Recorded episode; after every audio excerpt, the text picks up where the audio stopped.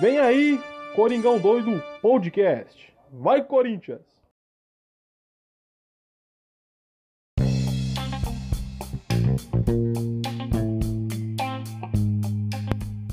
Fala fiel, beleza? Bem-vindos a mais um pós-jogo no Coringão Doido. Pós-jogo de Deportivo Cali 0, Corinthians 0, é, quarto jogo da fase de grupos da Libertadores. E mano, eu tô mega, mas mega, mega atrasado nesse, nesse pós-jogo, porque me aconteceu os imprevistos aí muito complicados. É, bom, acho que como a grande maioria das pessoas é, que me conhecem mais próximas, assim, de, dos seguidores aqui do, do podcast, tem um, contato, tem um contato direto comigo, sabe que eu gravo meus podcasts pelo, pelo celular para uma praticidade para captação de áudio e etc e tal. E bom, eu, uh, digamos que essa semana, no dia depois do, do jogo, o jogo foi na quarta-feira. É, eu tô gravando isso já no domingo, então tô gravando inclusive no pós-jogo de Corinthians e Bragantino, que a gente venceu e seguimos líder no Brasileirão. Então hoje, no domingo, dia 8, vai sair o episódio é, número 71, que é esse aqui do, do pós-jogo contra o Cali, e o 72, que é o pós-jogo contra o, o Bragantino pelo Brasileirão.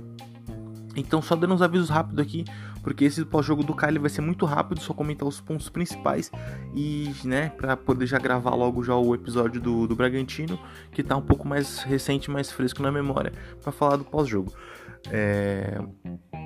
Bom, é, eu tive um pequeno contratempo com o meu, meu aparelho principal de uso, né, para gravações e, e, tudo mais. É, na, na quinta-feira, após o, no dia seguinte do, do jogo. Então eu tô ainda para re resolver esse problema, ver o que aconteceu de fato com o meu telefone, porque tecnicamente ele deu perda total, aparentemente. Então acho que tem conserto, então eu vou resolver isso ainda.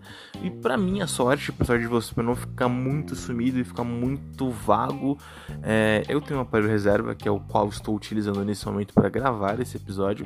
Então, é, para não ficar vago, tá aí nosso, nossos pós-jogos aí vão, vão sair. Eu acho que a qualidade não vai ser tão boa. Inclusive esse aparelho aqui, ele é o, o, aparelho que eu comecei a gravar o podcast. Então eu não tô acostumado com a qualidade de áudio desse celular em específico. Então eu não sei como vai estar a qualidade, rapaziada. Então eu já vou pedindo desculpas de antemão. E é isso, recados dados. E bom, como eu sempre disse aqui, venho dizendo ao longo da temporada, Uh, eu vou tentar fazer o máximo de pós-jogo aqui. Até agora não perdemos nenhum pós-jogo, mesmo com atraso. E esse acho que é o atraso máximo que aconteceu nessa temporada aí, mas devido a uma força maior, nem por mim, porque no dia seguinte já ia sair tranquilo ali, perfeitamente o pós-jogo. Mas aconteceu, estamos sujeitos, coisas que custam aí, né?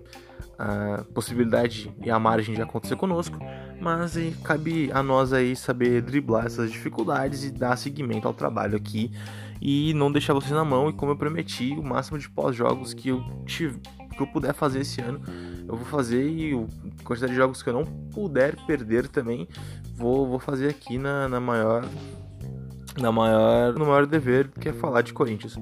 Bom, rapaziada, é, vamos falar sobre o jogo de Deportivo Cali 0, Corinthians 0. Bom, jogo de fora de casa, o segundo, o segundo jogo fora de casa na Libertadores. Uh, depois de ter emplacado duas vitórias seguidas dentro de casa, né? Contra o próprio Cali e contra o Boca Juniors, né? Dentro de casa.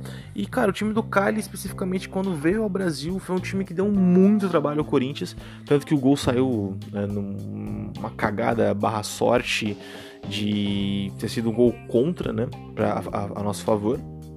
E o time do Cali foi um time que impôs uma pressão, impôs um ritmo de jogo, por mais que eles tenham um estilo de jogo mais uh, cadenciado uh, de, de, retaguarda, né?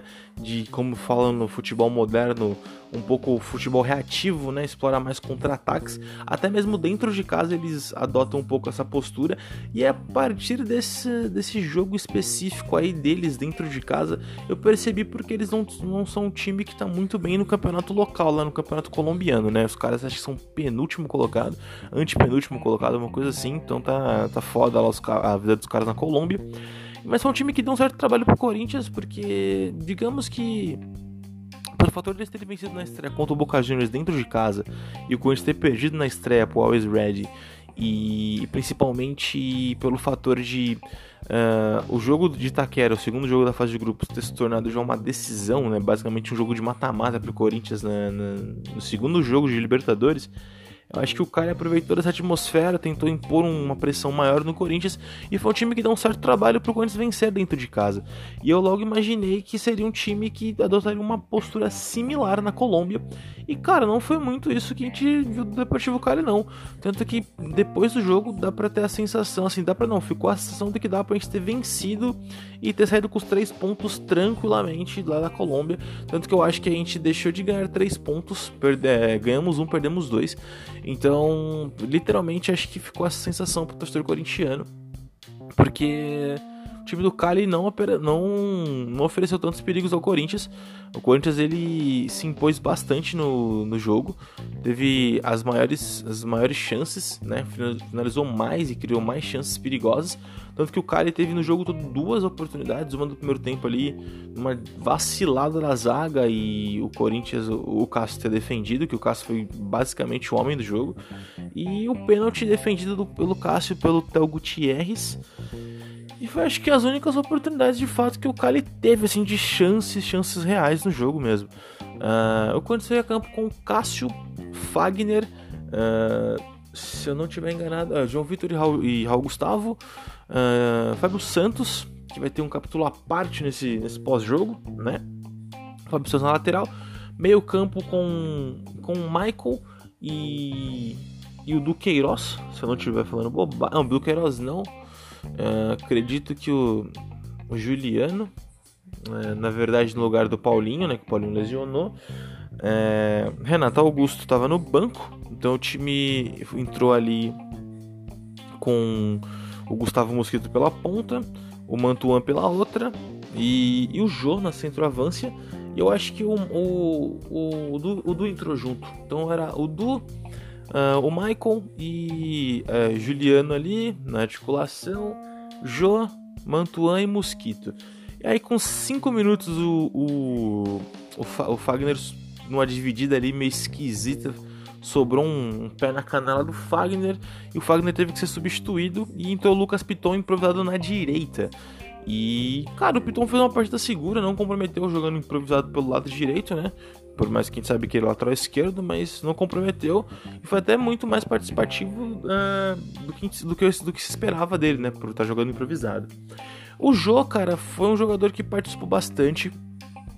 Voltou muito ao meio campo, ajudou a marcar, desarmou, uh, participou bastante, finalizou algumas bolas de cabeça. E, cara, chegou numas bolas ali bem inteiro. Deu até um passe pro Mantuan que o Mantuan acho que perdeu um pouco da passada e perdeu um gol basicamente feito que poderia ter descido pro, pro segundo tempo ali com, com uma vantagem de 1 a 0 e não seria uma coisa nada é, nada ruim. Então, é, ali, tipo, você viu o, quanto o Jô tá mudando, viu o quanto o Jô tá mais magro, e eu particularmente eu sou um crítico do Jô aqui, né? Vocês sabem muito bem, desde que ele voltou ao Corinthians, eu sempre digo que ele não vem fazendo bons jogos, uh, da parte tática e, e principalmente pelo fator físico, mas o Jô dessa vez foi um cara muito participativo, uh, tanto que acho que do lado do Cássio foi acho que os grandes destaques assim com uh, de uma atuação positiva do Corinthians como um todo. E aí, basicamente, o primeiro tempo foi isso. O Corinthians impôs um ritmo, tentou ali, trocou alguns passos. O Juliano chegou ali também armando algumas jogadas. O Michael também sendo muito, muito produtivo, marcando muito bem. E foi basicamente esse o primeiro tempo, cara. Aí, o segundo tempo, o Corinthians voltou, uh, meio que esperando um pouco da reação do Cali. O Cali começou a querer gostar do jogo Uh, viu ali que o Corinthians estava dificultando a vida deles e, né, então eles tentaram se impor por estar jogando em casa.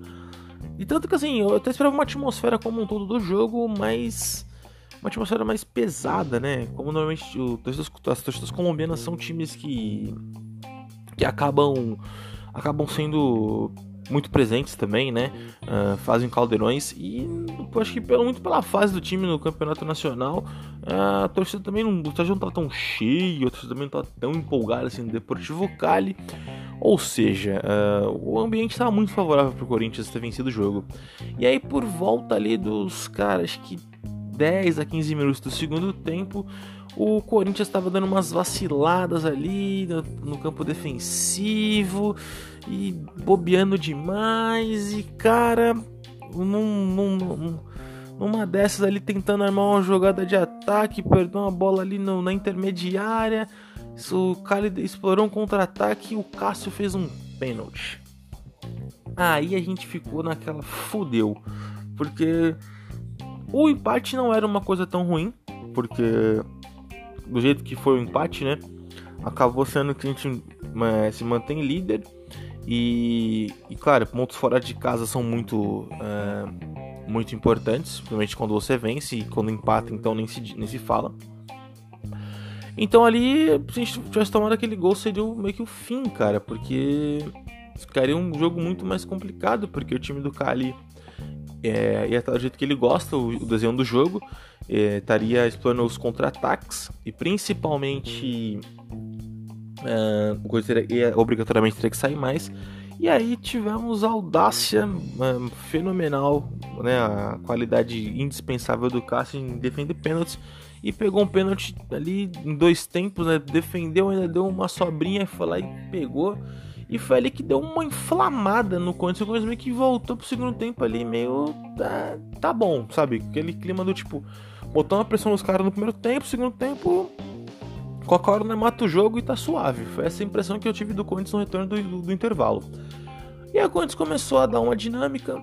O Vitor começou a mexer no time, colocou o Júnior Moraes no lugar do, do Jô, colocou o Renato Augusto e o William, tanto que o Renato Augusto e o William tava para entrar uh, já antes do, do, lance do pênalti, aí teve o um pênalti pro Cali, aí ficou naquela dúvida, será que vai entrar o, o William e o, e o Renato Augusto, entraram, deram uma dinâmica, tanto que aí, breve assim que o, que o Renato Augusto, o Júnior também foi muito participativo, recebeu uma bola enfiada, saiu de cara e sofreu um pênalti. Aí era o momento para o Corinthians né, aproveitar essa oportunidade de pênalti. E aí veio o Fábio Santos, que, cara, é um exímio cobrador de pênaltis. Ele estava uh, há pelo menos quase 4 anos sem perder pênaltis. Com a camisa do Corinthians, ele estava há 8 sem, sem perder pênaltis. E aí, rapaziada, aconteceu o fato de. É, vivi para ver o Fábio Santos perder um pênalti. Ele isolou. Simplesmente isolou. Não foi nem batido pra, pra direção do gol pro. Ah, tivesse o mérito do ah, o goleiro dos caras pegou. Não. O Fábio Santos ele simplesmente isolou e tanto que assim uh, ele tentou bater mais pro meio e alto e cara acho que ele pegou muito embaixo da bola e a bola subiu, isolou. Isso ali já era por volta dos 40 quase, mano. 38, 39, quase 40 minutos. E aí na sequência ali, dois minutos depois, o teve até uma, uma boa triangulação ali, uma boa oportunidade. Creio que um passe do Mantuan pro Fábio Santos também livre. E ele perdeu um gol basicamente também ali, cara, feito. Então o Fábio Santos perdeu dois gols em menos de 3 minutos. É, e aí, cara, ali não teve jeito, ficou aquele clima ainda horrendo. O Corinthians tentou alguma coisa no final e ficou no 0 a 0 cara.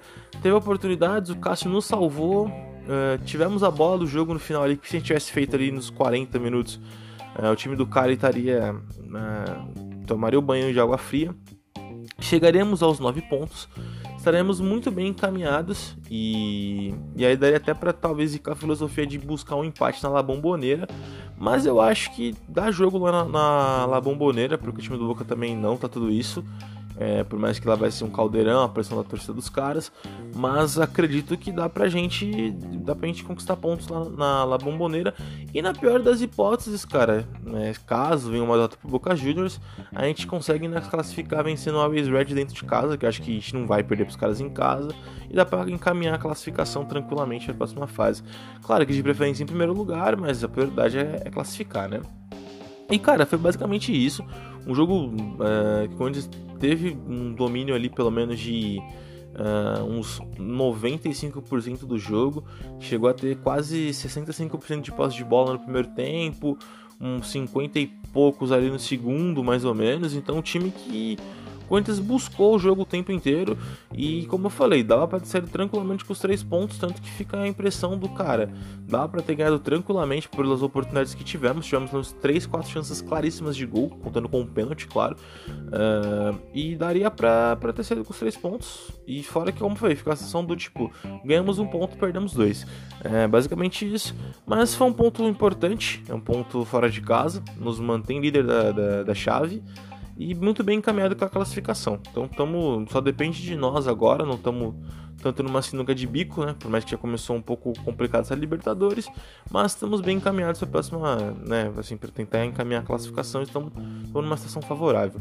Bom, Fiel, basicamente isso. É, não tem muito o que comentar do jogo. É, é, esperávamos uma vitória, mas não deu. Então saímos com empate lá da Colômbia. E é isso, cara. Tivemos oportunidades, o time perdeu algumas oportunidades aí. O a mais claro, o pênalti. Que acho que não, ninguém contava que o Fábio Santos perderia esse pênalti, mas é isso. Bom, uh, agradecer a audiência de todos vocês, pedir desculpas pelo atraso. Se quiser seguir a gente no, no Instagram, coringão.doido, segue lá, dá uma moral pra nós. Uh, então vai estar o link lá do, do pós-jogo para vocês ouvirem dos dois episódios, tanto desses contra o Cali contra o, contra o Red Bull. Bragantino.